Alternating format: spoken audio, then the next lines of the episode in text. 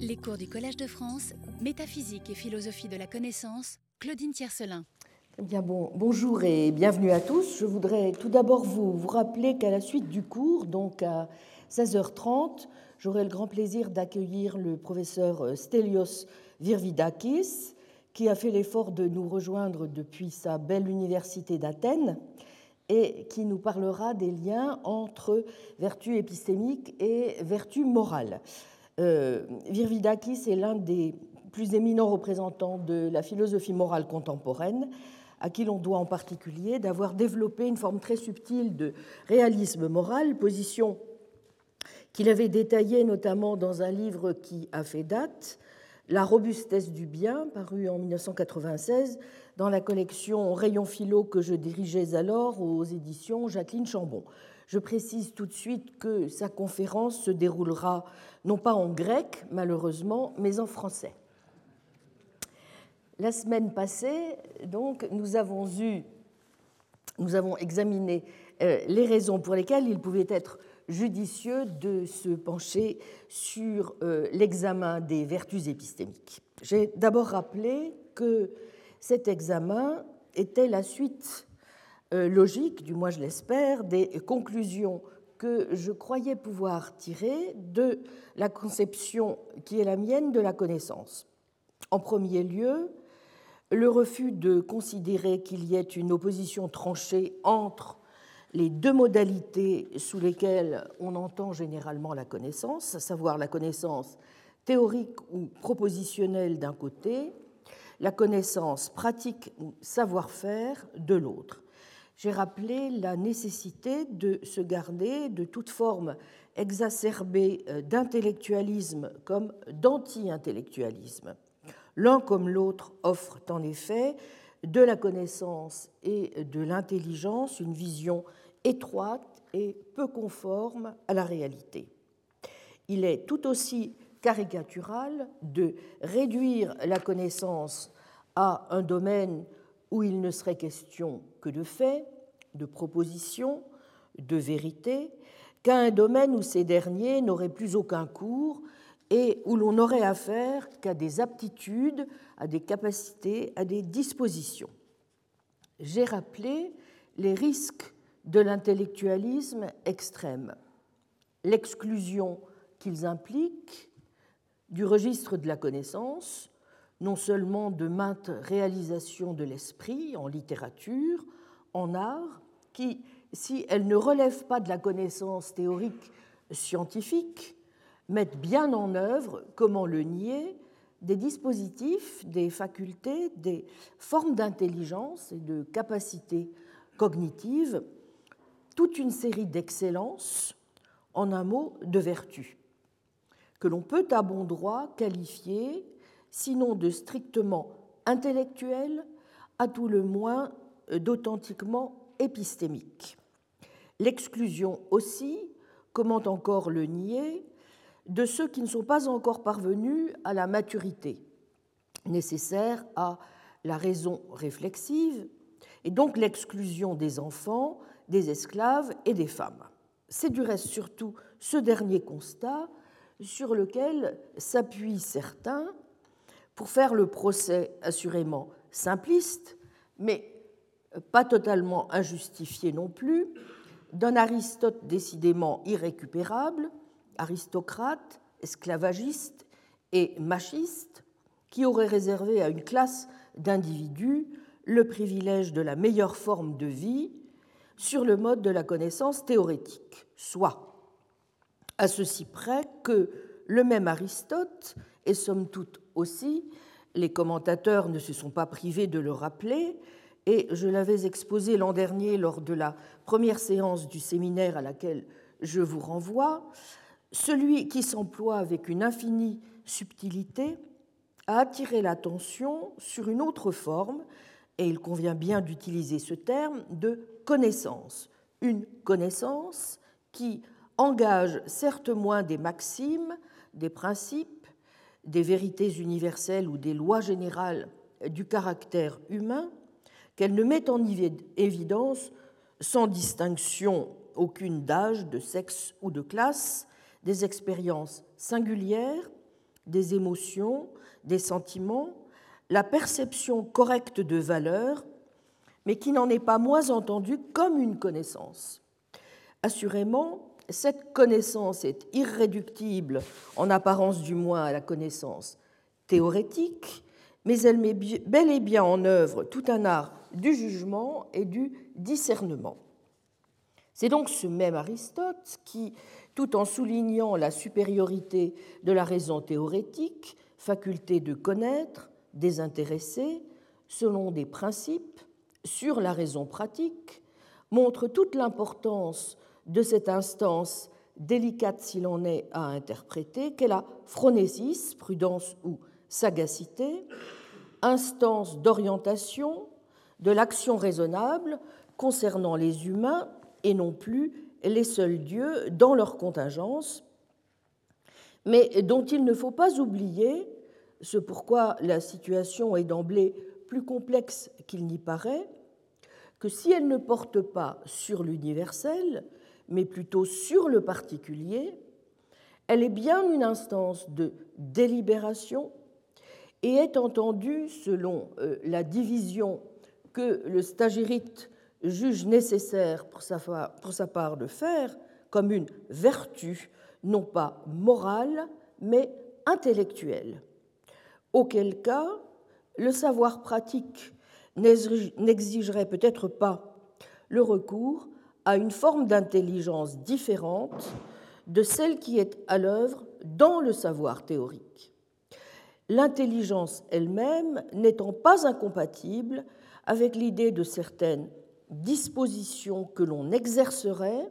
entraînerait, éduquerait, tant il est vrai que dans le domaine de l'action, il n'est pas, je cite Aristote, question de voir une fin dans l'étude de chaque sorte de bien et dans leur connaissance, la fin, au contraire, est plutôt d'exécuter ce qui est bon. Donc, s'agissant de la vertu, il ne suffit pas non plus de savoir ce qu'elle est, il faut au contraire tâcher d'avoir la vertu et de l'exercer, à moins qu'il n'existe pour nous une autre façon de devenir bon. Mais l'on voit aussi par où l'anti-intellectualiste, ai-je dit, pêche, lorsqu'il tente à réduire la connaissance à des capacités incorporées, dépendantes de notre corps et situées dont les conditions de l'exercice sont certes extérieures à l'agent, mais qui seraient seules à même de nous ouvrir à des expériences que nous ne saurions avoir autrement, de déceler du sens là où sinon il n'y en aurait pas, bref, de nous faire comprendre au moins autant ou plutôt que nous faire connaître le monde. Car si l'intelligence ne se réduit pas à la contemplation de propositions, si l'arrêté, la vertu ou l'excellence d'un chef ne réside pas dans ses recettes ou prescriptions, mais dans sa cuisine, donc dans le savoir qu'il actualise dans des actes, dans sa capacité à suivre des règles, à mettre en œuvre des habitudes, celles-ci exigent bien elles-mêmes entraînement et exercice. D'où la distinction capitale que fait Aristote et à sa suite Gilbert Ryle entre la simple habituation ou le dressage, simple production d'automatismes aveugles, sans l'exercice vertueux de l'intelligence, et l'entraînement ou l'apprentissage qui lui suppose, pour inculquer de réelles compétences ou aptitudes, de l'éducation des pouvoirs intelligents permettant la réflexion et la correction. Le dressage dispense de l'intelligence, l'apprentissage l'élargit, en quoi lui seul est vertueux. C'est donc surtout sur la base d'une opposition forcée entre savoir propositionnel et savoir pratique que l'on peut se croire fondé à rejeter tout intellectualisme et à soutenir que le savoir-faire n'est pas une espèce du savoir propositionnel. Un intellectualiste mesuré peut parfaitement soutenir et que la connaissance sur la base de laquelle nous agissons quand nous agissons de façon intelligente, la connaissance pratique est quelque chose qui se manifeste directement, sans action mentale préalable, et dans le même temps qu'une action intelligente est guidée par un savoir propositionnel. C'est d'ailleurs assez conforme à la manière dont on décrit le plus souvent le processus même de la délibération. Quand nous délibérons, nous intégrons dans la délibération des croyances, des désirs qui ne font pas proprement parler partie de la délibération elle-même, et c'est là encore une leçon que nous retenons d'Aristote. À mi-chemin entre un anti-intellectualisme et un intellectualisme aussi réducteur l'un que l'autre, sans ramener le savoir-faire à un ensemble d'aptitudes ou de capacités, et en conservant la distinction intuitive chère aux intellectualistes entre la connaissance pratique orientée vers l'action et la simple connaissance théorique orientée simplement vers les faits ou la vérité, telle est donc la voie fragile, j'en ai conscience, d'un intellectualisme mesuré et non manichéen que j'ai commencé à tracer la semaine dernière en indiquant quelles étaient, selon moi, les caractéristiques dont il devrait pouvoir aussi bien tenir que rendre compte. D'abord, nous devrons nous souvenir que toute connaissance, qu'elle soit théorique ou pratique, doit s'entendre comme un processus, comme une activité dans laquelle un sujet se trouve engagé. Il n'y a donc pas lieu d'emblée, et sans nier qu'il y ait entre ces activités des différences de degré, de voir une différence de nature entre des activités épistémiques dites de haut niveau, comme analyser, évaluer, critiquer, interpréter, corriger, et des activités censées être de bas niveau, comme placer ses pieds comme il faut dans le canot avant d'utiliser la godille, bien évaluer le temps que l'on va mettre pour dépasser un camion avec une voiture qui n'a aucune reprise, mais aussi se souvenir, écouter, regarder et plus simplement encore voir ou entendre. Dans tous les cas,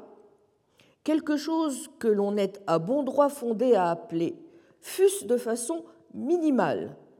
une activité de type épistémique, se joue ici. La connaissance, quelle qu'elle soit, est une enquête, terme que j'entends moins selon un schéma purement socratique de questions et de réponses que comme un parcours, un va-et-vient entre des croyances-dispositions que le choc provoqué par la rencontre avec le réel et des expériences récalcitrantes nous aura donné de solides raisons de mettre en doute, vers des croyances-dispositions que nous aurons, au moins temporairement, réussi à fixer. Temporairement, en effet,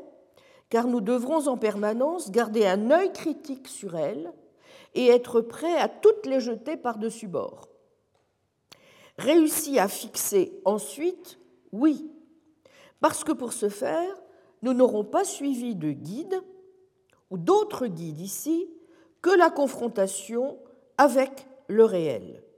et que nous serons parvenus à justifier de façon parfaitement contrôlée nos croyances. Par quoi il faut comprendre que nous n'aurons pas raisonné a priori, écouté notre bon plaisir, nos goûts, nos préférences subjectives, et encore moins suivi l'injonction de telle ou telle autorité extérieure, familiale, communautaire, religieuse ou politique. Tant il est vrai que suivre parfaitement la vertu, comme nous l'avons vu la semaine passée en lisant Descartes, ce n'est pas se couler sans broncher dans le moule des préjugés, des traditions ou des cultures. C'est au contraire, aussi ascétique que doivent être l'exercice, s'obliger à les interroger. N'oublions jamais que l'irrévérence et l'insolence sont, et dans certaines situations plus encore que dans d'autres, de l'ordre de la vertu autant que du devoir. Il ne s'agit donc pas, dans mon esprit, et j'insiste sur ce point car je ne l'ai peut-être pas assez fait la dernière fois, de rejeter le schéma classique de la connaissance, mais plutôt, si j'ose dire, de le dynamiser, sans renoncer bien au contraire à l'ancrer dans des croyances et sans perdre de vue l'examen précis des propriétés de celles-ci. Le schéma classique est, nous allons y revenir, celui qui consiste à présenter la connaissance sous la forme de croyances dont nous devons pouvoir montrer qu'elles sont vraies et pour lesquelles nous devons être en mesure de produire des justifications ou des raisons conformément au modèle classique de l'épistémologie hérité du tête, mais qui n'a cessé d'être mis à mal depuis le fameux article de Guettier de 1963 qui sommet tout philosophe digne de ce nom d'améliorer, en particulier du côté des conditions de la justification de nos croyances, la définition de la connaissance qui, déjà à son époque, comme on sait, ne satisfaisait pas Platon. Il est donc impératif de continuer à exiger de nos croyances, si l'on veut pouvoir leur donner le nom de connaissance, qu'elles obéissent à un certain nombre de contraintes, conditions de sensibilité, de sûreté, que l'on puisse aussi produire les conditions de possibilité des doutes que nous pouvons avoir, conserver le principe absolu de la faillibilité et de la révision toujours en droit possible de toutes nos croyances. Mais dans le même temps, et c'est ma deuxième remarque, insister sur le fait qu'une connaissance engage toujours une activité signifie clairement qu'elle s'apparente à une performance dont on doit viser la réussite, le succès, et dont il faut donc pouvoir montrer qu'elle est sinon fondée ou parfaitement justifiée à tout le moins fiable et doté d'une certaine garantie. À nous alors de repérer, dans un cas comme dans l'autre, les différences qu'il peut y avoir entre une performance qui avoisinerait l'habituation, le simple truc que l'on fait de chic, the knack, le tour de main, ou encore la seule expertise, plutôt que la connaissance à proprement parler. Bref, à nous de déterminer en quoi consiste le caractère proprement cognitif ou épistémique de l'activité elle-même. J'ai donc admis, avec Aristote et avec Ernest Sosa, troisième remarque, que relativement à cette entreprise dynamique où se jouent des performances qu'est la connaissance, nous sommes comme des archers face à leur cible et qui tâchent de comprendre comment on est le mieux en mesure d'atteindre ce qu'on doit, pour reprendre le terme d'Aristote. Ainsi, il nous faut, pour mener à bien notre enquête, minimalement être précis, adroit, bien ajusté, mais aussi précis parce qu'adroit bien ajusté, donc précis parce qu'adroit, faute de quoi nous ne dirons pas qu'il y aura réussite, puisque nous ne serons pas sûrs de pouvoir attribuer celle-ci à notre compétence plutôt qu'à la chance. Bref, il nous faut pouvoir repérer dans l'acte de connaissance, pour reprendre la formule d'Ernest Sosa, une sorte de succès issu de l'aptitude, ce qui n'est qu'une autre manière de dire que nous devons pouvoir y repérer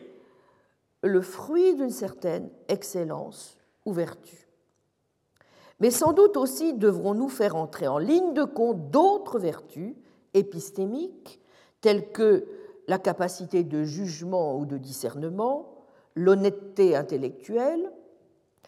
l'humilité épistémique, l'ouverture d'esprit, l'attention portée aux données et aux preuves dont on dispose, sans doute aussi le sens de la responsabilité et l'absence de vices épistémiques flagrants comme la précipitation ou l'impulsivité, la négligence, la paresse, la malhonnêteté, la lâcheté intellectuelle, la crédulité, le dogmatisme fanatique, etc.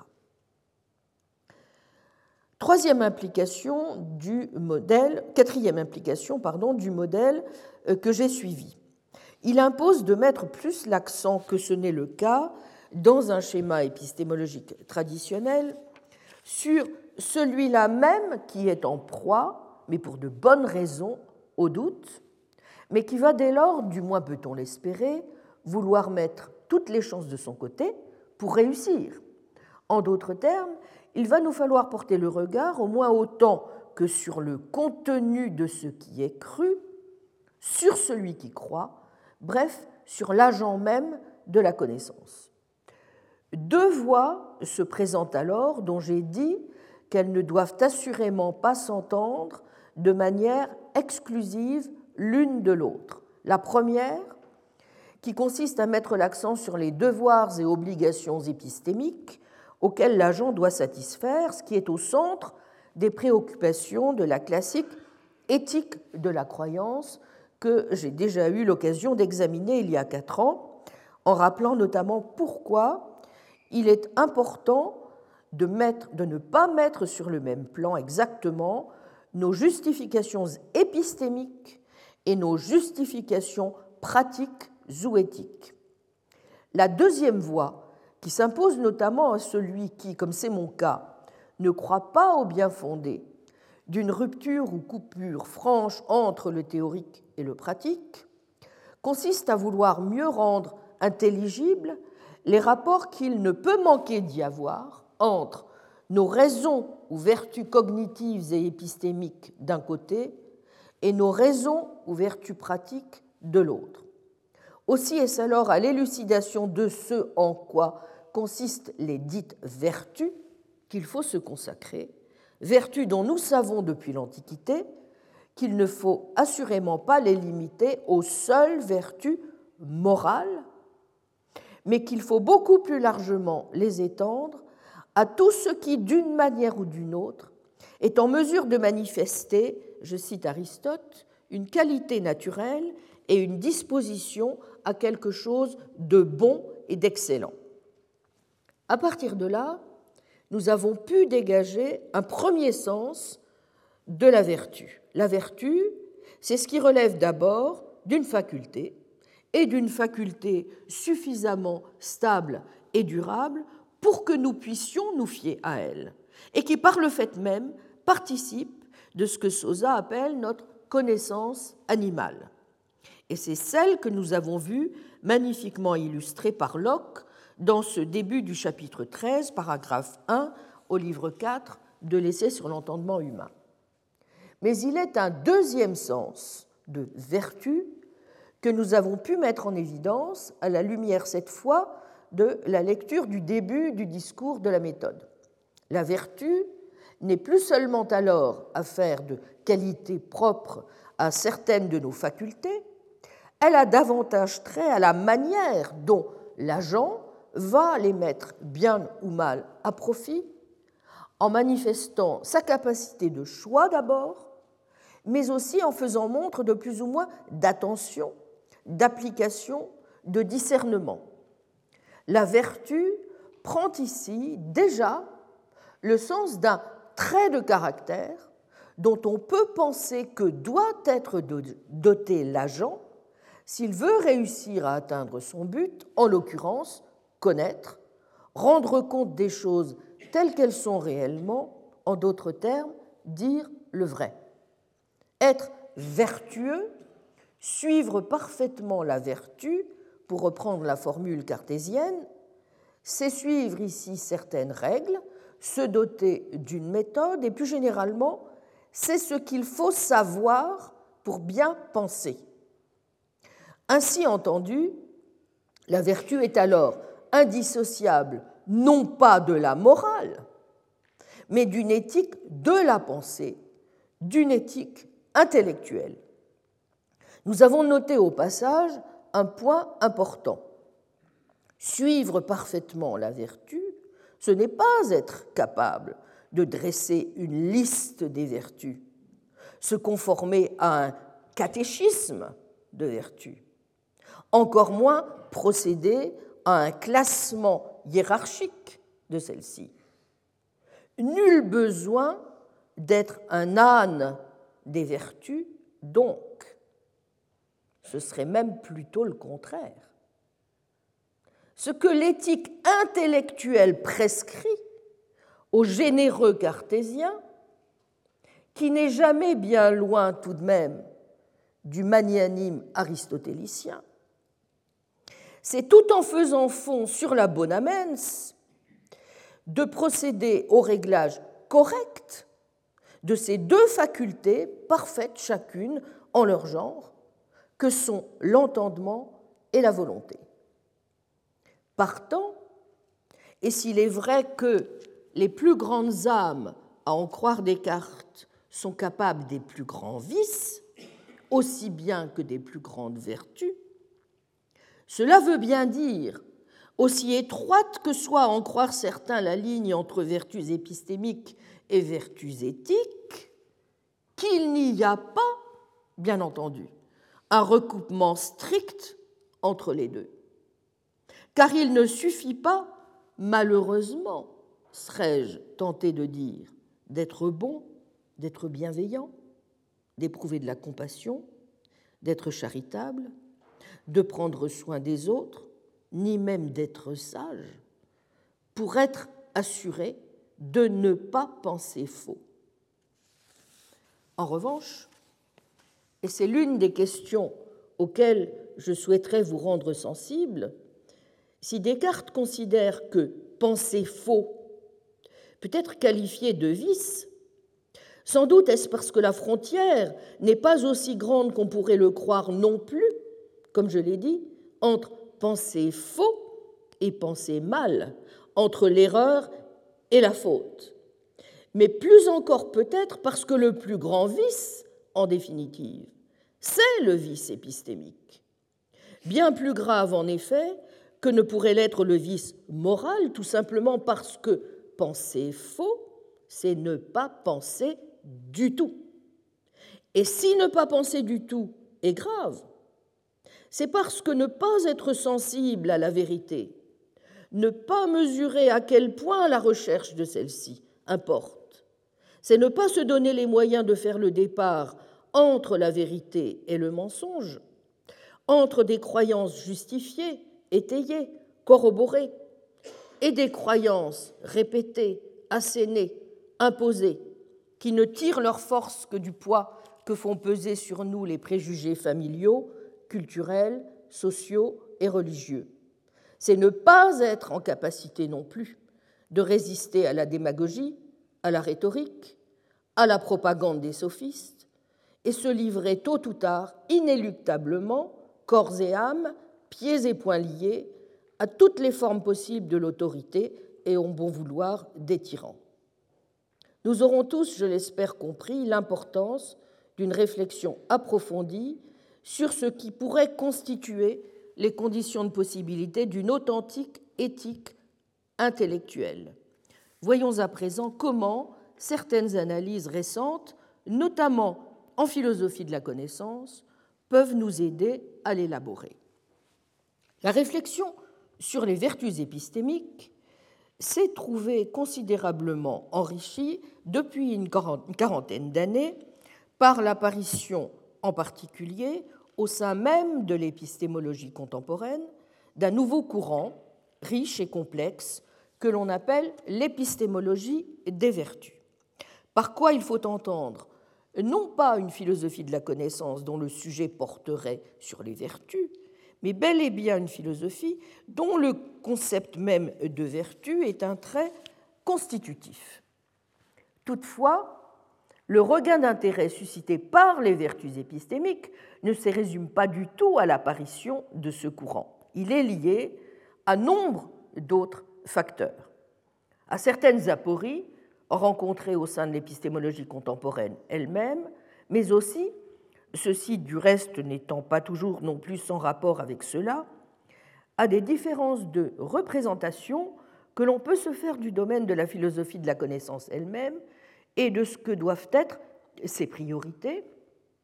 ou encore à la nécessité qu'éprouvent de plus en plus de philosophes, qui ne sont pas tous des philosophes de la connaissance et que je viens de rappeler au début du cours,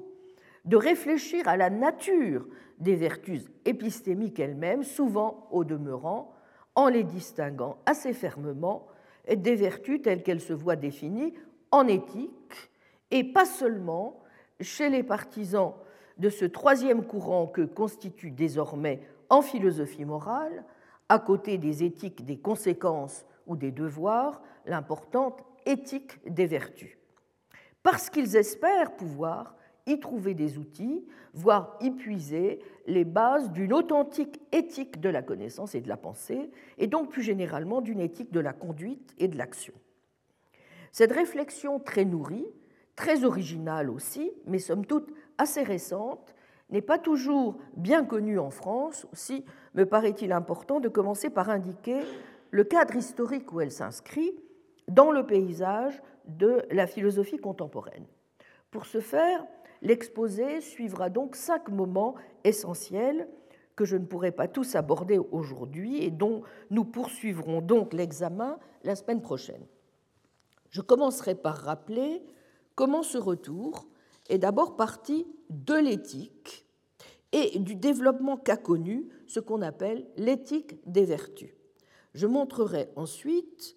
comment certains philosophes ont cru possible de s'appuyer sur certaines analyses émanant de l'éthique des vertus pour les transposer à ce domaine que l'on appelle l'épistémologie des vertus, en réponse en particulier aux importantes difficultés auxquelles l'épistémologie classique s'est trouvée confrontée et qu'il me faudra donc rappeler. Je montrerai en troisième lieu comment les trois fonctions possibles que l'on peut assigner à une réflexion sur les vertus épistémiques sont en réalité liées à l'idée même que l'on se fait du but et de la nature du domaine que recouvre l'épistémologie et dans laquelle ne sont pas pour rien les défis auxquels elle doit faire face. Je préciserai alors ce que sont les thèses des deux grands courants qui traversent aujourd'hui l'épistémologie des vertus, à savoir le fiabilisme et le responsabilisme, et la différence de leurs approches respectives. Et je me demanderai alors, et pour conclure cette partie du cours liée à cet examen, si l'épistémologie des vertus est ou non en mesure de répondre aux principales questions qui se posent à tout philosophe soucieux de comprendre le sens et la portée exacte des vertus épistémiques. Partons donc, si vous le voulez bien pour commencer, de l'histoire récente. Je vous disais à l'instant à quel point et pourquoi je juge important de ne pas réduire la réflexion sur la nature des vertus épistémiques à une réflexion sur les vertus morales. Cette remarque n'avait rien d'anodin, c'est qu'en effet, si l'on veut comprendre non seulement le regain d'intérêt pour les vertus chez les philosophes de la connaissance, mais aussi et plus encore peut-être l'apparition d'un véritable courant au sein de celle-ci, comme l'est celui de l'épistémologie des vertus, il faut garder à l'esprit que ce mouvement s'est inscrit dans le sillage de celui qui s'était accompli dans la philosophie morale un peu avant, dans les années 1930, mais plus encore dans les années 1960, sous l'impulsion précise principalement des philosophes britanniques désormais traduites en français Elisabeth Anscombe et Philippa Foot.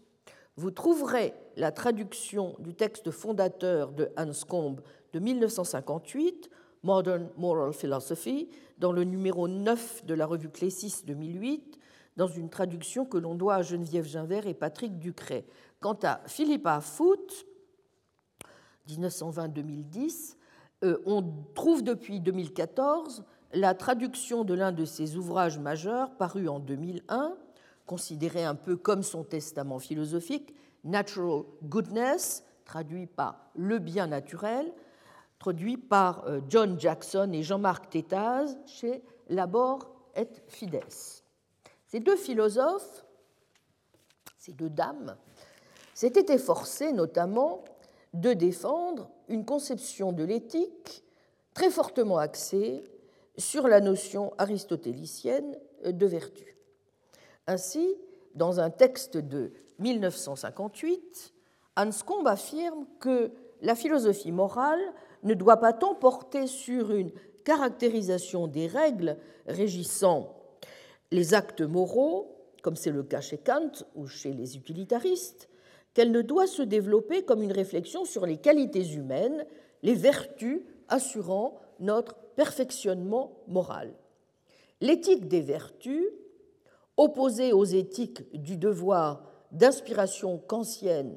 et aux éthiques utilitaristes des conséquences, renouait ainsi avec une très ancienne tradition présente chez Platon et plus encore chez Aristote, et qui en vérité avait été jusqu'aux Lumières la tradition majoritaire dans la philosophie occidentale avant d'être moins en odeur de sainteté, si j'ose dire, au XIXe siècle.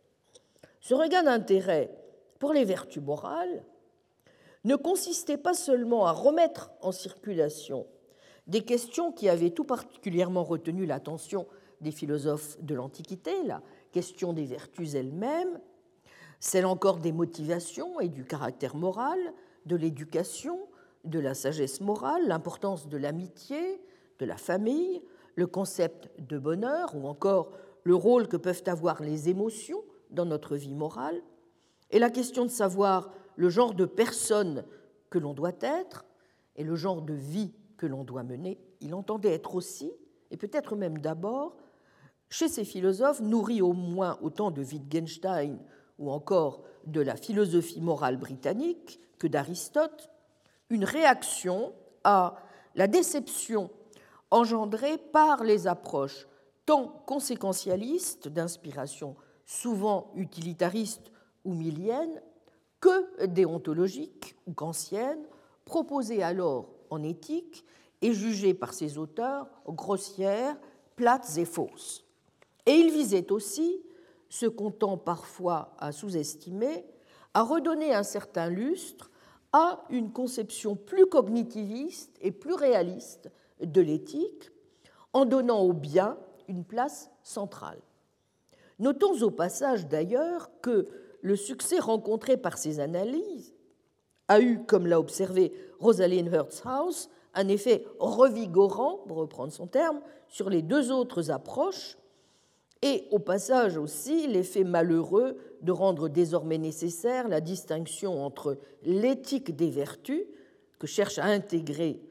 pardon, l'éthique des vertus elle-même, et la théorie des vertus, au sens de l'analyse des vertus que cherche à intégrer chacune dans la sienne les deux autres approches, revigorant en ceci que, par exemple, la théorie des vertus a poussé les kantiens à s'intéresser de plus près à la doctrine de la vertu, trop longtemps négligée, que les utilitaristes cherchent à développer des théories conséquentialistes de la vertu, comme c'est par exemple le cas aujourd'hui de Julia Driver, voyez Uneasy Virtue 2001, ou que l'on voit aussi fleurir des lectures qui reprennent des, thèmes euh, empruntés à la théorie des vertus, non plus seulement de Platon ou d'Aristote, mais aussi de Hume ou de Nietzsche. voyez notamment chez Sloat ou Swanton. Bref, l'entreprise est florissante. On se souvient de la thèse défendue par Moore dans les Principia Ethica 1900. Le bien est une propriété indéfinissable et irréductible à des propriétés naturelles tels que le plaisir ou les conséquences de nos actes. Le bien n'est connaissable que par une forme d'intuition. Certains, comme le philosophe Alfred J. Ayer, en étaient arrivés à soutenir qu'il n'y a tout bonnement pas de propriété éthique. Des termes tels que bon ou juste servent simplement à exprimer nos émotions. Pour d'autres philosophes britanniques, poursuivant une inspiration plus qu'ancienne, comme Richard Hare, les termes éthiques renvoient plutôt à des prescriptions universelles. Ou alors, il convient surtout de rappeler, pensons ici à Peter Strawson, que l'éthique concerne surtout la question de nos attitudes vis-à-vis de personnes. À l'opposé de ces approches, en leur fond non cognitiviste et antiréaliste de l'éthique, Anscombe et Foote voulaient rétablir l'idée qu'il nous est possible de parvenir en éthique à une authentique connaissance et que celle-ci porte bien sur des propriétés morales objectives. Et en particulier, il s'agissait de montrer que le bien, comme y insiste Philippe Foote, n'est pas une propriété non naturelle. Il repose bel et bien sur des dispositions qui sont propres à l'espèce humaine, lesquelles, une fois développées, deviennent des vertus et des excellences. En un sens donc, l'approche se voulait naturaliste et téléologique. Le modèle, ce sont les espèces naturelles, tous les êtres vivants, lesquels sont tous déterminés par certains traits aussi naturels que nécessaires. On doit donc pouvoir parler du bien ou de bonté, goodness, en appliquant ces concepts tant à la psychologie morale d'un être humain qu'à la danse des abeilles, c'est-à-dire à une qualité ou une excellence naturelle. Mais en même temps, il ne s'agissait pas de voir en bon une propriété autonome. À la suite de Peter Geach, Foote en particulier souligne que l'adjectif bon est toujours relatif et ne signifie jamais bon en soi, mais bon pour X. Ainsi, bon adjectif attributif, qui renvoie du reste tout autant à des caractéristiques descriptives qu'à des caractéristiques évaluatives, est relatif à telle ou telle espèce naturelle. Il y a ce qui est bon pour les plantes, ce qui est bon pour les mammifères, ce qui est bon pour les humains. C'est en ce sens, je dis, que l'on peut parfaitement envisager une théorie naturaliste de l'éthique et comparer la base sur laquelle repose l'évaluation morale à celle sur laquelle repose l'évaluation du comportement des animaux. Ce n'est jamais rien d'autre au fond que reconnaître la nécessité pour les plantes d'avoir de l'eau, pour les oiseaux de nid, pour les loups de chasser et pour les lionnes d'apprendre à leurs lionceaux à tuer reconnaître en d'autres en d'autres termes, des nécessités aristotéliciennes ou des vertus qui dépendent des besoins de l'espèce particulière de plantes ou d'animaux, de leur habitat naturel et de la façon dont ils sont capables de se débrouiller dans leur environnement. L'ensemble de ces facteurs détermine ce que signifie les membres d'une espèce particulière d'être comme ils doivent être et de faire ce qu'ils doivent faire. Et à cet égard, en dépit des différences propres à leur espèce, les êtres humains ont eux aussi des qualités et des défauts, des défectuosités naturelles, des fautes, qui sont reliés de façon similaire à ce qu'ils sont, à ce qu'ils font, à ce qu'ils doivent faire. Comme les lionnes, les parents humains manquent à leur tâche s'ils n'enseignent pas à leur progéniture le savoir-faire nécessaire à leur survie. Sans doute une personne n'a-t-elle pas besoin de voir dans l'obscurité comme les hiboux, mais elle a besoin tout le moins d'être dotée de vision, capable de lui faire reconnaître un visage au premier coup d'œil, ou encore il lui faut disposer d'une mémoire et d'une faculté de concentration pour apprendre une langue. En revanche, de même qu'il y a un certain type de biens et de mal propres aux plantes et aux animaux, il y a un bien et un mal propre à l'homme. S'il est bien vrai que l'être humain est un animal social, qui en tant que tel dépend des autres, comme les loups qui chassent en meute, Foote n'entendait pas proposer une conception évolutionniste de l'éthique et des normes. Au contraire, elle insistait sur le fait que les normes humaines diffèrent fondamentalement de celles des autres vivants, chaque type d'être ayant son excellence propre. Celle des humains est façonnée par ce que Wittgenstein appelle leur forme de vie, laquelle est tout aussi culturelle que naturelle. Les jugements sur le bien, goodness, et sur le mal, badness, ont semble-t-il donc une grammaire spécifique quand le sujet du jugement appartient à un être vivant, qu'il soit végétal ou humain. Page 69 de la traduction française. Les formes de coopération humaine tiennent donc bien des facteurs spécifiques, au premier rang desquels le fait que chez les humains, la coutume devient une seconde nature, idée aristotélicienne que le philosophe contemporain John McDowell reprend dans un cadre quasi hegélien dans Mind and World. Dans un très beau chapitre de son livre, Foote décrit alors le bonheur comme eudémonia, comme conformité avec la vertu. Étant donné l'approche ainsi privilégiée, on peut comprendre la déception que pouvaient engendrer pour des auteurs comme Hanscombe ou Foote d'autres approches. D'abord, une approche de type néo-humien de la motivation morale et des raisons d'agir. Pour Hume, vous vous en souvenez, un jugement normatif ne peut vraiment motiver que s'il repose sur un désir qui, même s'il consiste à préférer la destruction du monde à une égratignure de mon petit doigt, est parfaitement légitime. Foote, qui reconnaît avoir un temps cédé à l'approche humienne sur les raisons d'agir, et dont elle continue de dire qu'elle retient l'exigence d'un lien avec la pratique, page 43, juge finalement inacceptable l'idée non cognitiviste que n'importe quelle raison, aussi absurde soit-elle, puisse constituer une motivation morale. Quelle importance, demande-t-elle à la suite du philosophe moral Warren Quinn, aurait la, rationalité pratique s'il était rationnel de chercher à satisfaire tout désir, si méprisable soit-il? Page 45. Nous agissons moralement parce que nous avons des raisons objectives et indépendantes de nos désirs et des conséquences de nos actions. Mais déception encore, et peut-être encore plus, suscitée par des approches de l'éthique, tant en termes de devoirs que de conséquences, lesquelles, dans les deux cas, donnaient, selon elle, une vision bien chétive de ce qui est bien et mal, bon et mauvais, juste ou injuste. Peut-on en effet résumer la valeur que nous accordons à une action ou l'évaluation que nous en faisons au simple fait qu'elle aurait des conséquences bonnes ou qu'elle s'accorderait au devoir? De même, cela permet-il vraiment d'évaluer moralement ce que peut être la contribution d'une personne au monde qui l'entoure En quoi elle peut l'améliorer En faire un monde où il fait bon vivre Qu'elle soit poussée à agir par des considérations liées à son devoir En tout cas, et à tort ou à raison, Foote considère que la seule réponse possible à cette question est par la négative. Je dis simplement pour le moment à tort ou à raison, car, comme vous le savez sans doute, la question est fort délicate. Si l'on en juge à titre d'exemple, et pour ne parler que du conséquentialisme, aux analyses complexes que donne de ce dernier, de cette position en philosophie morale, Ruven Augien et Christine Tapolet, par exemple,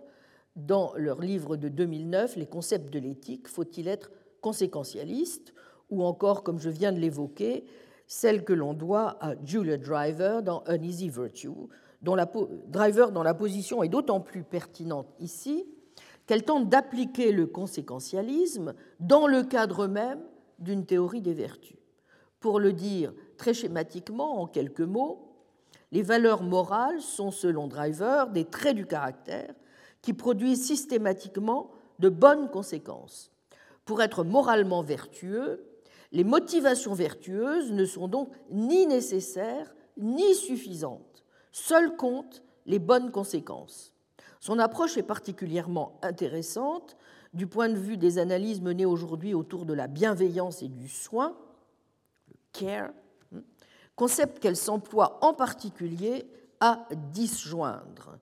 Ainsi, prendre soin de quelqu'un ne suffit pas, selon Driver, pour qu'il y ait bienveillance si l'on ne parvient pas, ce faisant, à l'aider. De même, prendre soin de quelqu'un n'est pas nécessaire pour qu'il y ait bienveillance, puisque l'on peut parfaitement réussir à aider quelqu'un sans prendre soin de lui. En tout cas, pour en revenir à l'histoire de l'essor que connut dans les années 50-60 l'éthique des vertus, l'impression générale était alors que le conséquentialisme, au fond, misait trop sur l'acte, le bien ne se définissant plus en définitive que de manière extrinsèque, le principe de l'acte étant de produire certains effets de meilleures conséquences au détriment des caractéristiques soit naturelles et nécessaires, au sens aristotélicien du terme, soit encore internes et propres à l'agent, en un mot, au détriment de ses raisons, motifs ou intentions, ne permettant pas dès lors de produire une évaluation correcte de l'agentivité exacte de l'agent. Sans doute la déontologie kantienne était-elle moins vulnérable à de tels reproches, puisque nous le savons, pour un kantien, la valeur morale d'une action se juge à l'aune du seul devoir et de l'obligation qui est la sienne de respecter l'impératif catégorique. Mais justement, c'est sans doute aussi par là que par une autre voie elle pêche, car elle ne fait plus de place alors au motif. Toutes choses dont on peut penser qu'ils peuvent, voire doivent intervenir dans notre évaluation morale, nous obligeant dès lors à suivre un point de vue bien étroit sur ce en quoi consiste une action juste ou digne de valeur. Assurément, les éthiques du devoir ou des conséquences n'ont pas le défaut d'occulter la place de l'agent, c'est même tout le contraire, puisque s'y trouve privilégiée l'idée d'action juste ou conforme au devoir, et la personne bonne s'y trouve définie comme quelqu'un qui agit de façon fiable ou en conscience. Mais là encore, pensent ces philosophes, n'y a-t-il pas quelque étroitesse à ne pas prendre en considération aussi certains traits de caractère de la personne, certaines qualités, celles précisément qu'on tendrait à qualifier en termes de vertu? Car en définitive, un homme ou une femme de bien, ce n'est pas ou pas seulement quelqu'un qui se contente de produire de bonnes conséquences ou de faire ce qui est bien ou juste, au seul et unique motif que c'est ce qu'il faut faire. Nous avons du mal à ne pas mettre sous ce terme, plus généralement et fût-ce idéalement, euh, des choses qui font appel à une certaine justesse que l'homme ou la femme de bien est capable d'atteindre aussi dans le registre de ses émotions, de ses sentiments, de l'ensemble de sa conduite affective.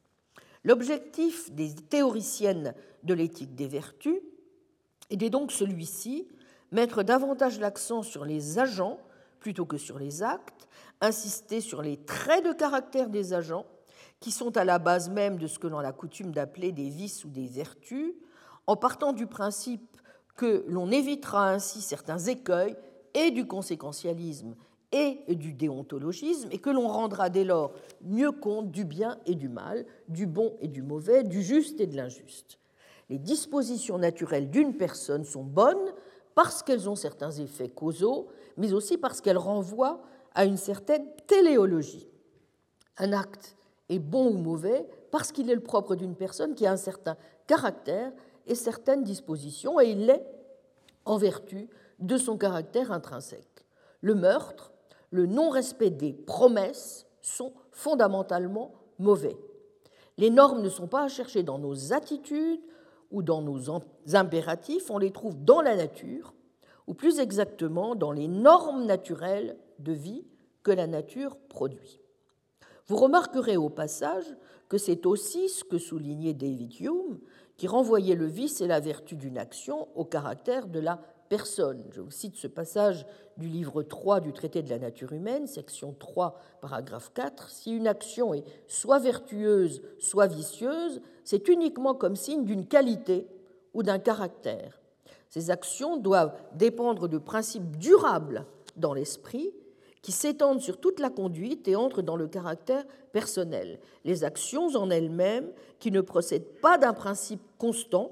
n'ont pas d'influence sur l'amour ou sur la haine, sur l'amour ou sur l'humilité. Par suite, en morale, on ne les prend jamais en considération. Depuis les premiers travaux d'Anscombe et de Foote, ce que l'on appelle l'éthique des vertus, a connaît et, toujours, et connaît toujours, comme je le disais, un grand écho dans les pays notamment de langue anglaise, avec notamment des auteurs comme Alasdair MacIntyre, After Virtue, Roger Crisp, Rosalind Hertzhaus, que j'évoquais à l'instant, On Virtue Ethics, qui explique l'action juste dans les termes suivants des vertus morales, je la cite, Une action est juste si et seulement si elle consiste en ce qu'un agent vertueux ferait typiquement en pareille circonstance. Fin de citation. Mais aussi donc Michael Sloat ou Christine Swanton ou encore Julia, Julia Annas, qui pour sa part explore les conceptions stoïciennes, aristotéliciennes des vertus, dont je pense nous reparlerons tout à l'heure. Mon intention n'est assurément pas, du moins à ce stade, d'évaluer la pertinence sur le plan des théories éthiques de l'éthique des vertus. J'aurai sans doute l'occasion d'y revenir, mais je voudrais tout de même déjà noter, parce qu'il n'est pas impossible que nous retrouvions certains de ces défauts, du moins à mon sens, dans l'épistémologie des vertus elle-même, qu'elle n'est pas à l'abri de certains reproches, en tout cas dans la version qu'en propose Philippe Afout. Parmi ce que l'on peut être à bon droit tenté de formuler, en voici quelques-uns, dont le premier que l'on cherche en vain, dans le bien naturel, natural goodness, une analyse minimale que l'on serait en droit d'attendre de la structure des vertus, et en particulier de la question de savoir s'il convient précisément de faire une distinction entre les vertus morales et les vertus intellectuelles. Ensuite, comme ma référence à Hume peut vous le laisser penser, il n'est pas sûr qu'un Humien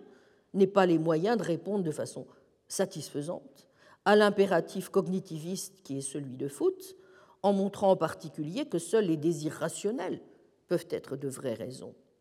Comment ensuite, ce qui semble si important lorsque l'on se place dans une perspective, de vertu,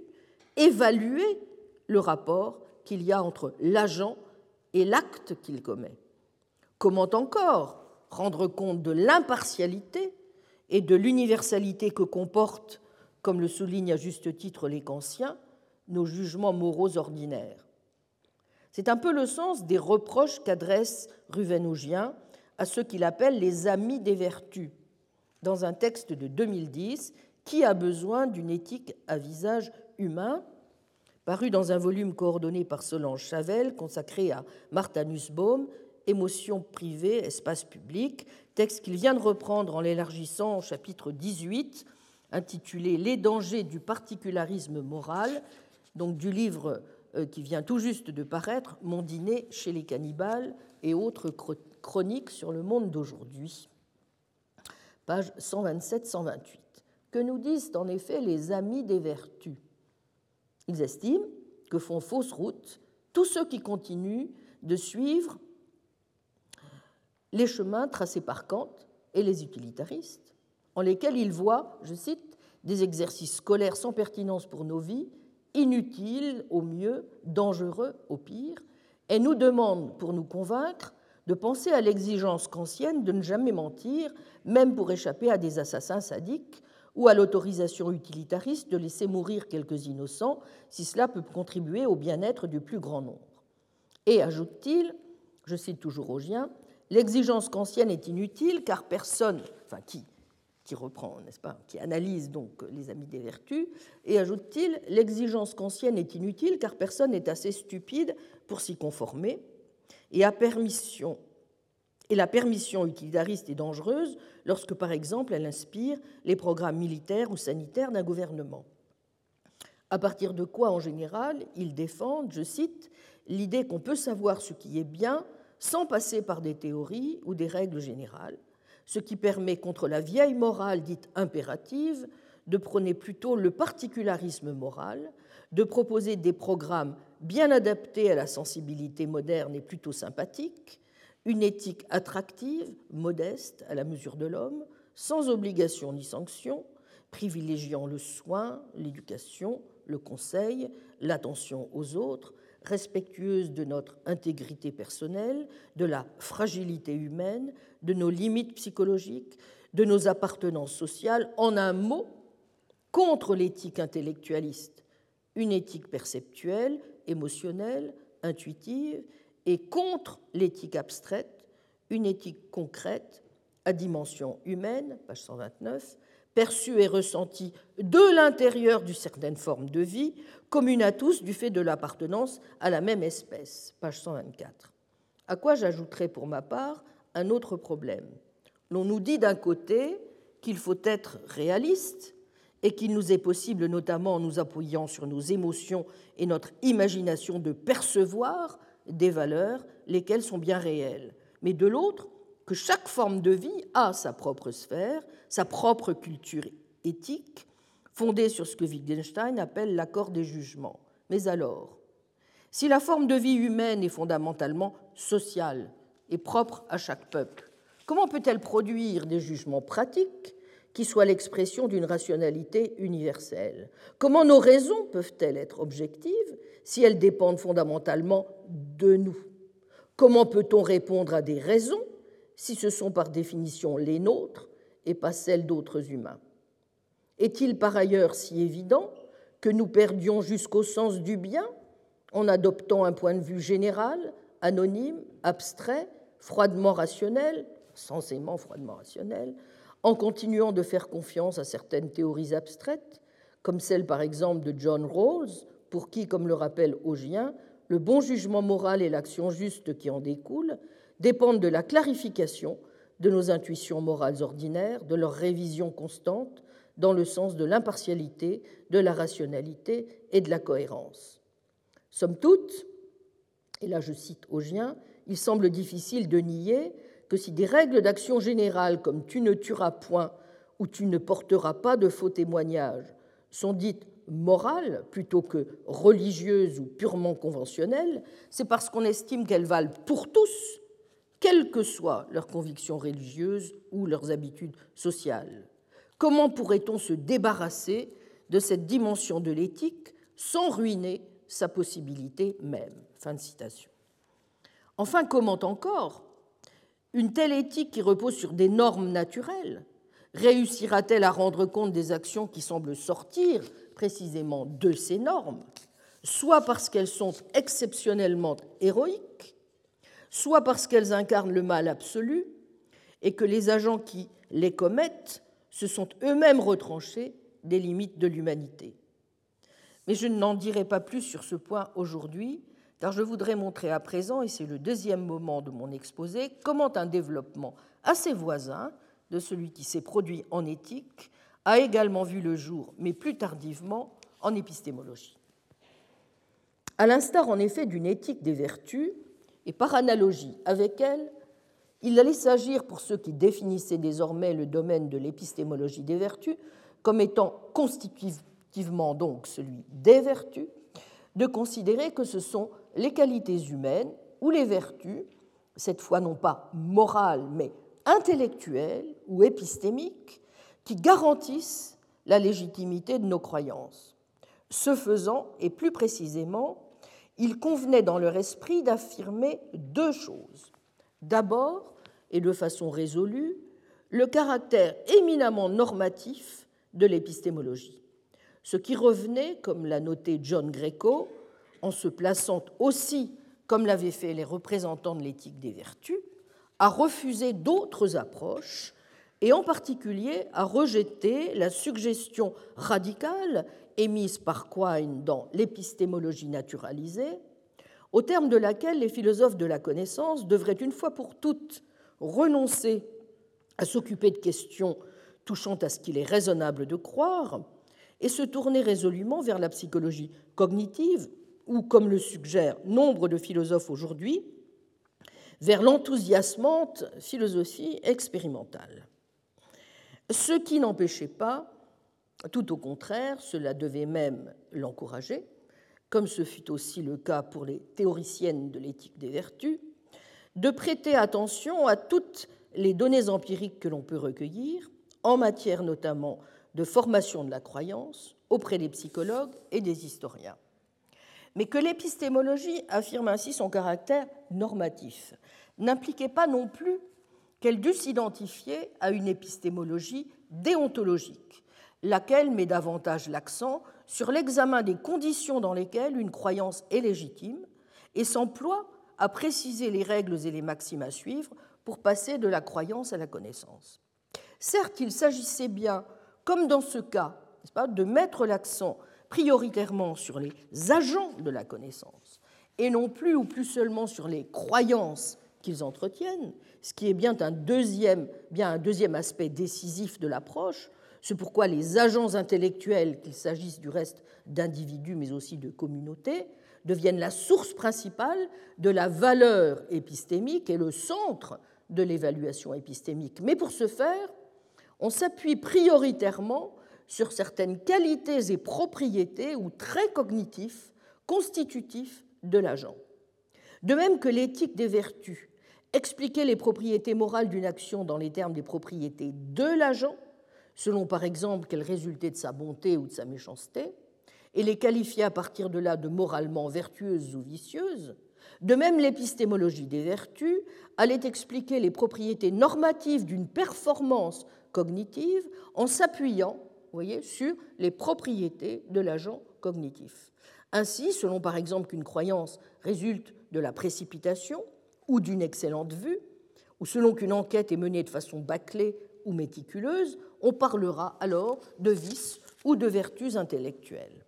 Donc, comme dans le cas de l'éthique des vertus, ces idées n'ont rien de nouveau. C'est pourquoi les représentants contemporains s'inspirent souvent et beaucoup de Platon, d'Aristote, de Thomas d'Aquin aussi, mais aussi de Descartes ou encore de Kierkegaard, pour certains d'entre eux, de Peirce, mais aussi de Hume, de Thomas Reid, de Russell ou encore de Wilfried Sellars. Comme je l'ai dit, le regain d'intérêt pour les vertus en épistémologie ne se limite pas donc à la seule épistémologie des vertus, mais il a pour l'essentiel les mêmes origines, à savoir l'insatisfaction éprouvée face aux apories bien connues que rencontrent les philosophes de la connaissance autour des définitions, plus encore que de la vérité, de la connaissance et de la justification, telles que les avait mises en évidence l'article fondateur de l'épistémologie contemporaine, qui est le court article de Guettier de 1963, La connaissance vraie justifiée est-elle une connaissance dont j'ai abondamment parlé dans le cours de 2011 et dans mon livre Le doute en question, parade pragmatiste au euh, défi sceptique, mais dont il convient, pour la clarté de l'exposé, de bien avoir à l'esprit les enjeux. J'indique juste au passage que ce livre était épuisé et il vient juste d'être réédité avec une assez longue postface. Donc, présentons, si vous le voulez bien, brièvement, aussi brièvement que possible, quelques-uns euh, des problèmes euh, assez considérables euh, que l'épistémologie classique n'est-ce pas, avait mis en lumière et qui restent toujours dans mon esprit devant nous, que nous ne devons jamais perdre de vue, aussi tentantes soient, aussi tentants soient les amis des vertus. Selon la caractérisation épistémologique traditionnelle de la connaissance, héritée, vous le savez, du tête, lorsque l'on dit d'un sujet est-ce qu'il sait que P, on entend par là que est-ce c'est que P si et seulement si A est-ce croit que P, ce que l'on appelle la condition doxastique de la connaissance, B, P est vrai, ce qui suppose que se trouve satisfaite la condition de vérité, C, est-ce croit que P pour de bonnes raisons, ce qui suppose que soit satisfaite la condition de justification.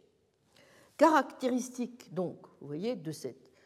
épistémologie un peu plus classique est, on le voit, l'intérêt accordé en priorité aux croyances, d'où l'éthique principalement des croyances qui en découlent. Que pouvons-nous légitimement croire? Quels sont nos droits et nos devoirs épistémiques?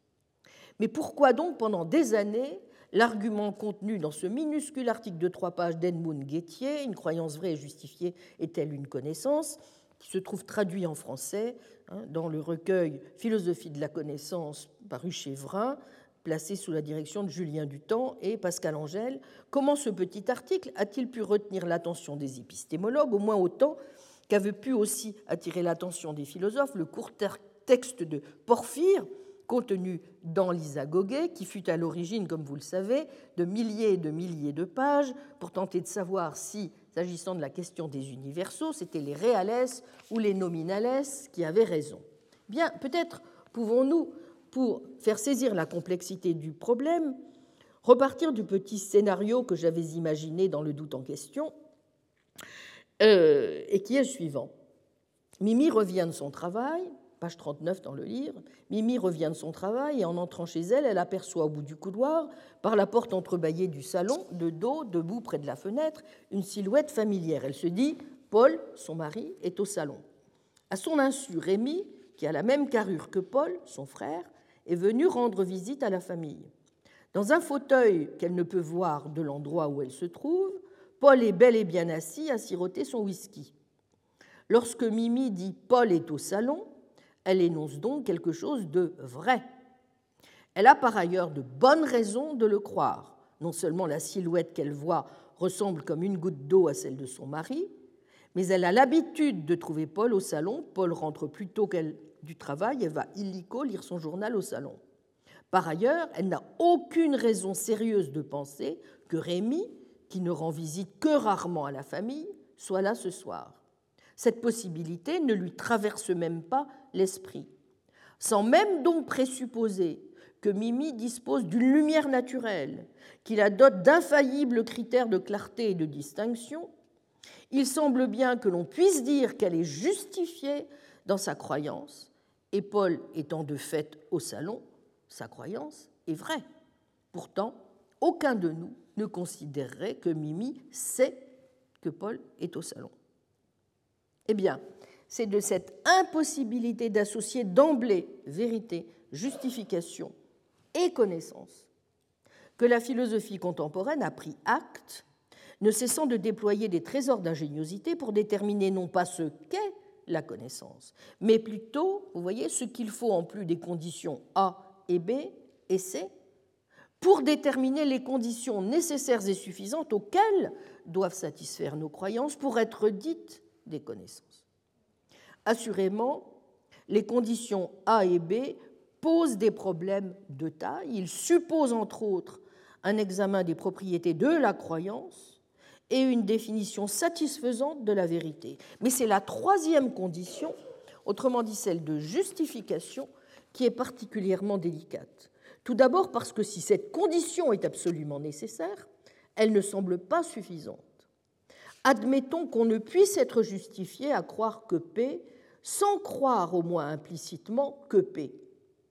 Est-il certain que la justification de notre croyance implique sa vérité? Oui,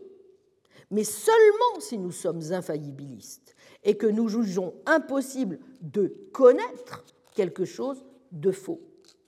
Mais est-ce le cas? Tel est précisément le sens du, défi sceptique cartésien. Si S sait que P, est-il impossible qu'il se trompe sur P? Soit par exemple qu'il imagine simplement savoir, qu'il le rêve, qu'il soit trompé par un dieu trompeur, un malin génie, etc. Autrement dit, il semble bien qu'il faille d'abord pouvoir exclure cette double possibilité et donc le défi sceptique, qu'on se trompe sur P et que P soit faux, pour tenir la condition de justification pour une condition suffisante. Or, il n'est pas du tout certain qu'il y ait en la matière des critères infaillibles de justification qui permettraient par exemple d'exclure radicalement, une fois pour toutes, la possibilité que P soit faux. D'où la gravité du défi sceptique, auquel il n'est pas sûr, je m'empresse d'ajouter, que l'on ait à ce jour trouvé de parade vraiment satisfaisante. Mais ce défi impose à tout philosophe de la connaissance, je dirais à tout philosophe tout court, d'être pris on ne peut plus au sérieux. En deuxième lieu, même à supposer que nous concédions la faillibilité ou la défaisabilité de droit de toutes nos croyances, il est un deuxième défi que nous devons pouvoir relever, celui-là même que mettaient en évidence les sceptiques de l'Antiquité, à savoir le défi d'Agrippa. Vous vous souvenez sans doute de la forme de cet ancien dilemme repris par Sextus Empiricus dans les esquisses pyrrhoniennes, parfois appelées trilemme de Munchausen ou de Frise, bien connu des manuels de philosophie de la connaissance. Deux des modes d'Agrippa, le désaccord et la relativité, suscitent une exigence de justification en révélant qu'il peut y avoir des affirmations rivales sur la nature du monde que nous percevons. Compte tenu de cette situation, il serait épistémiquement irresponsable de choisir sans argument l'une plutôt que l'autre de ces thèses rivales. Ainsi, les modes du désaccord et de la relativité forcent quiconque affirme quelque chose et ne se contente pas modestement d'exprimer son opinion, de donner des raisons en faveur de ces thèses. Ce sont à proprement parler les modes, donc désaccord et relativité, du défi. La tâche des trois autres modes dialectiques, qui reposent sur la régression à l'infini, la circularité, l'hypothèse arbitraire, est alors de montrer qu'il est impossible de parachever ce processus consistant à donner des raisons d'une manière satisfaisante. L'argument sceptique favori de la régression n'est pas nouveau, vous le trouvez chez Aristote, et c'est le suivant. Si la plupart de nos croyances sont justifiées en vertu du fait qu'elles sont déduites ou à tout le moins déductibles d'autres croyances, alors à un point ou à un autre, la chaîne de la justification peut donner lieu au doute. Le sceptique prétend que le dogmatique n'a pour autre choix que l'un des trois replis suivants, ou bien il s'enfonce dans une régression à l'infini, ou bien il commet une pétition de principe, ou bien il est obligé d'affirmer quelque chose d'arbitraire. Comme on l'a souvent dit, le défi d'Agrippa a le mérite de mettre en lumière deux facteurs importants de la connaissance, un principe normatif de justification, celui-là même qu'exprimait Clifford et qu'a en partie contesté William James, il est faux, toujours et pour quiconque, de croire quoi que ce soit sur la base d'évidences insuffisantes. Connaître, et nous devons nous en souvenir, ce serait donc toujours se placer d'emblée dans une situation de responsabilité épistémique. Toutefois, le cliffordisme ne convertit pas en tant que tel le, problème d'Agrippa en un défi sérieux. Confronté au défi, un cliffordien peut fort bien décider, pour reprendre les termes de Berkeley, de s'abandonner finalement au scepticisme mélancolique et de s'en tenir là. Pour que le problème d'Agrippa émerge comme un problème sérieux, le cliffordien doit croire en outre que la connaissance existe, ou du moins qu'elle peut exister. Bien, cet optimisme a souvent joué un rôle qui va bien au-delà de la simple composition dans un certain nombre des parades qui ont été proposées pour vaincre le sceptique. En tout cas, pour essayer de répondre à ces difficultés de taille, dès l'Antiquité et encore aujourd'hui, bon nombre de réponses ont été proposées et elles ont grosso modo choisi une voie tantôt internaliste, tantôt externaliste. Je m'explique. Certains se sont inscrits donc dans une perspective internaliste soit pour expliquer que la justification, ou pour souligner plus exactement que la justification doit reposer sur des contenus de l'esprit, du sujet, ce qu'on appelle l'internalisme ontologique, soit pour s'intéresser aux relations qu'il y a entre le sujet qui a la croyance vraie, justifiée, et les bases qui la justifient, ce qu'on appelle l'internalisme méthodologique. Cette distinction est importante car elle permet de comprendre pourquoi, dans le premier cas, vous allez être surtout attaché à répondre aux défis sceptiques de type cartésien. Comment justifier nos croyances au-delà des contenus mentaux qui servent de point de départ épistémique privilégié et comment notamment désamorcer, si vous voulez, l'hypothèse du malingénie ou, dans sa version contemporaine, du cerveau dans une cuve. Dans le second, c'est plutôt le défi d'Agrippa auquel on cherche à répondre, puisqu'il s'agit pour celui qui veut pouvoir être justifié à croire quelque chose, de pouvoir asseoir sa croyance sur des fondements qui justifient celle-ci. Bien que souvent liés, les deux défis sont donc, vous le voyez, distincts, même si l'on essaie souvent de résoudre le défi d'Agrippa en partant du principe que certaines croyances sont incorrigibles relativement à l'expérience immédiate et en montrant sur cette base comment les utiliser pour en justifier d'autres relatives cette fois au monde extérieur. En même temps, on comprend mieux aussi pourquoi certaines tentatives de réponse au défi d'Agrippa ont pu engendrer le défi cartésien et échouer en raison même de leur incapacité à résoudre celui-ci qui est, comme tout philosophe sérieux le sait, particulièrement coriace.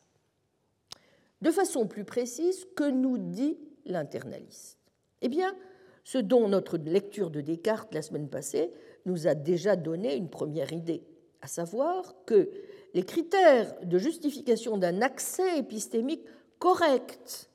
vont de pair avec le fait pour le sujet de disposer d'idées claires et distinctes ou d'une maîtrise parfaite des règles suivies, que celles-ci reposent ultimement sur des connaissances premières, non dérivées, intuitives, indubitables, auto-justifiantes, ce qu'on appelle le fondationalisme. Ou bien alors, autre option possible, qu'elle fasse appel à une condition étrangère, comme celle de la cohérence, par exemple. Les croyances ne se justifiant plus cette fois en vertu d'une relation hiérarchique ou verticale à d'autres mieux fondées ou fondées dans des principes ultimes, mais se justifiant les unes par rapport aux autres en vertu d'une relation non plus de priorité, mais de cohérence ou horizontale, et c'est ce qu'on appelle classiquement le cohérentisme. Historiquement, on range parmi les fondationalistes des philosophes comme Aristote, les stoïciens, Descartes, Leibniz, Locke, Kant, Husserl ou Russell. Et pour évoquer le fondationalisme, on a souvent recours aux métaphores de, des racines de l'arbre, des fondations d'une maison ou à l'inverse de la pyramide couronnée au sommet par ses propositions primitives. C'est celle qu'a rendue célèbre notamment Ernest Sosa et nous aurons l'occasion de rappeler. On admet ainsi deux types de croyances de base, celles qui sont justifiées absolument, indépendamment de leur relation à d'autres croyances, et celles qui, dérivées, sont justifiées en raison de leur relation aux croyances de base. À la métaphore de l'arbre cartésien ou de la pyramide, on oppose l'image du radeau de Otto Neurath, que l'on ne peut ramener au port, mais qu'on doit réparer en pleine mer. Pour le cohérentiste, il n'y a dès lors qu'un type de croyance justifiée, puisque toutes les croyances sont justifiées de par leur relation de cohérence à d'autres.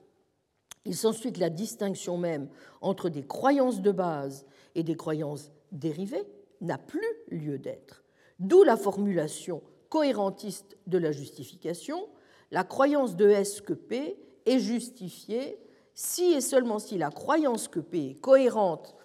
avec d'autres croyances de S. Vous noterez au passage qu'il y a dans ce holisme quelque chose de naturel, puisque bien souvent, nous nous sentons justifiés à croire quelque chose, comme les, comme les deux marins sous qui réussissent à tenir ensemble parce qu'ils se soutiennent mutuellement. Eh bien, parce que justement, euh, nous croyons euh, que quelque chose en fonction de tout un ensemble de choses que nous croyons par ailleurs et qui font sens globalement sans que nous ayons à examiner la vérité isolée de nos croyances ou leur dépendance par rapport à d'hypothétiques vérités premières. Reprenons, si vous le voulez bien, notre petit scénario fiction et appelons comme il se doit René, l'un de ces fondationalistes, et Otto, l'un de ces cohérentistes. Comment vont-ils rencontrer le défi sceptique? En simplifiant beaucoup, on dira que pour René, une croyance vraie sera justifiée si elle entretient une relation à d'autres croyances qui, relativement à toutes les autres, sont fondationnelles, parce qu'elles ne peuvent être inférées d'autres croyances et ont un caractère qui leur est propre. Elles sont censées être intrinsèquement évidentes, intrinsèquement garanties, soit parce qu'elles impliquent des principes sur lesquels reposent toutes les inférences, notamment les principes de la logique, soit parce qu'elles relèvent d'une faculté particulière, l'intuition, qui leur confère une garantie automatique. Vous vous souvenez de l'argument aristotélicien il faut bien s'arrêter quelque part dans la régression infinie de la justification, et c'est l'intuition qui va permettre ainsi la saisie des premiers principes. Mais il se peut aussi que René estime que certaines croyances ont ce caractère en vertu de leur infaillibilité, soit parce qu'il a fait, comme Descartes, l'expérience réflexive du cogito, soit parce qu'avec Locke et la plupart des empiristes, il est convaincu que ces données sensorielles, le fait par exemple que quelque chose lui apparaisse rouge, ne peuvent le tromper. Mais René a quand même deux soucis majeurs. D'abord, il n'est pas sûr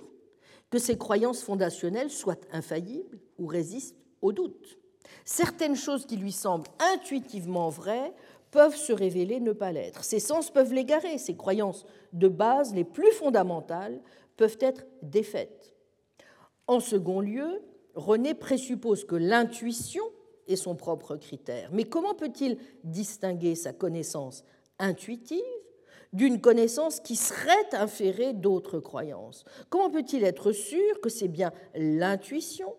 et non une connaissance inférentielle qui produit son sentiment d'intuition? Le fait même que ces croyances, qui semblent prima facie des croyances de base, n'en soient pas, et dépendent d'autres croyances, voire puissent être défaites par d'autres croyances, suggère à René qu'il ferait peut-être mieux d'opter pour l'autre option internaliste, celle qu'a choisie Otto.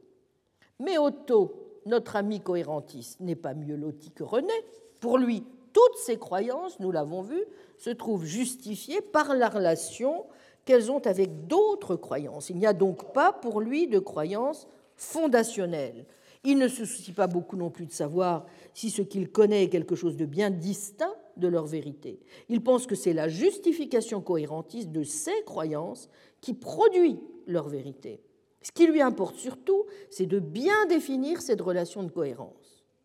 Mais alors, il a quelques soucis à se faire, lui aussi, car de toute évidence, il ne suffit pas que ces croyances ne se contredisent pas entre elles pour être justifiées. Il pourrait fort bien avoir toute une série de croyances parfaitement cohérentes, mais dont pas une seule n'est vraie. On doit donc pouvoir espérer de la cohérence qu'il y a entre ces croyances, qu'elles soient pertinentes, qu'elles expliquent au moins pourquoi ces croyances se soutiennent mutuellement. Or, ce n'est pas chose aisée à définir sans commettre de pétition de principe. Plus grave encore, si la cohérence est pour lui le critère de la justification, alors cela veut dire que ce sont seulement certaines relations logiques ou explicatives internes entre ces croyances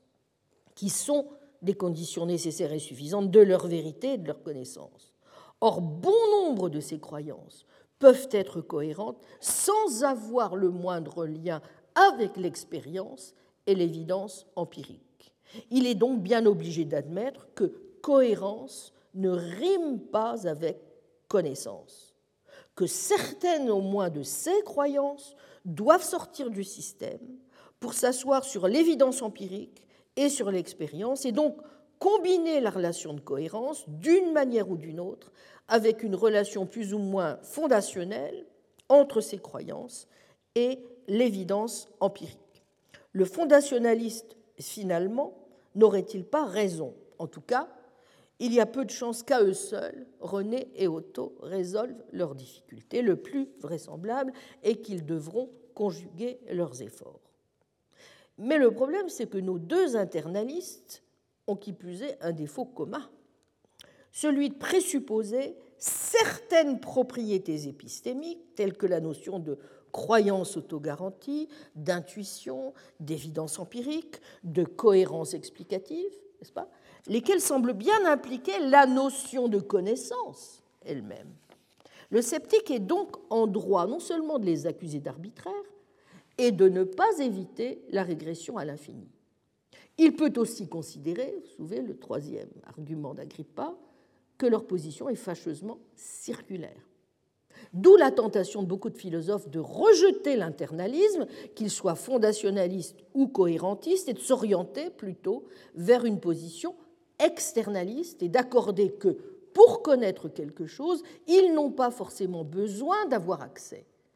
à leur propre justification. L'externaliste va dire alors que pour savoir quelque chose, eh bien mon Dieu, il suffit de déceler les causes externes qui interviennent dans les relations qu'il a avec son environnement, quand bien même il n'aurait aucun accès direct interne à celle-ci. Après tout, une bonne partie des choses que nous savons, suivre les règles de grammaire, reconnaître un visage, des choses, faire du vélo, ne suppose rien de plus que cela. La connaissance s'analysera donc plutôt comme le produit d'un processus causal qui conduit à des jugements vrais ou corrects en vertu le plus souvent de la bonne adaptation de l'organisme à son environnement, en faisant confiance le plus souvent aux leçons que l'on peut tirer de la psychologie cognitive ou encore de la biologie évolutionniste pour déterminer dans quelles conditions empiriques des processus cognitifs peuvent causer des états cognitifs dignes de recevoir la connaissance. N'est-ce pas le plus sûr moyen de bloquer là l'une des objections sceptiques majeures du défi d'Agrippa? Bref, arrêter, vous voyez, la régression à l'infini à un certain endroit dans des processus psychologiques, au fond, qui seraient naturels. Malheureusement, il n'est pas sûr qu'on puisse en rester aux seules causes à une forme aussi radicale d'externalisme. Et c'est l'une des raisons pour lesquelles, justement, euh, l'épistémologie classique est sur ce point encore euh, en panne dans le type de réponse qu'elle est en mesure d'apporter euh, aux défis posés par le scepticisme et à la question de savoir à quelles conditions nous pouvons établir véritablement quelque chose comme la connaissance. Je vous remercie. Retrouvez tous les contenus du Collège de France sur www.colège-2-france.fr.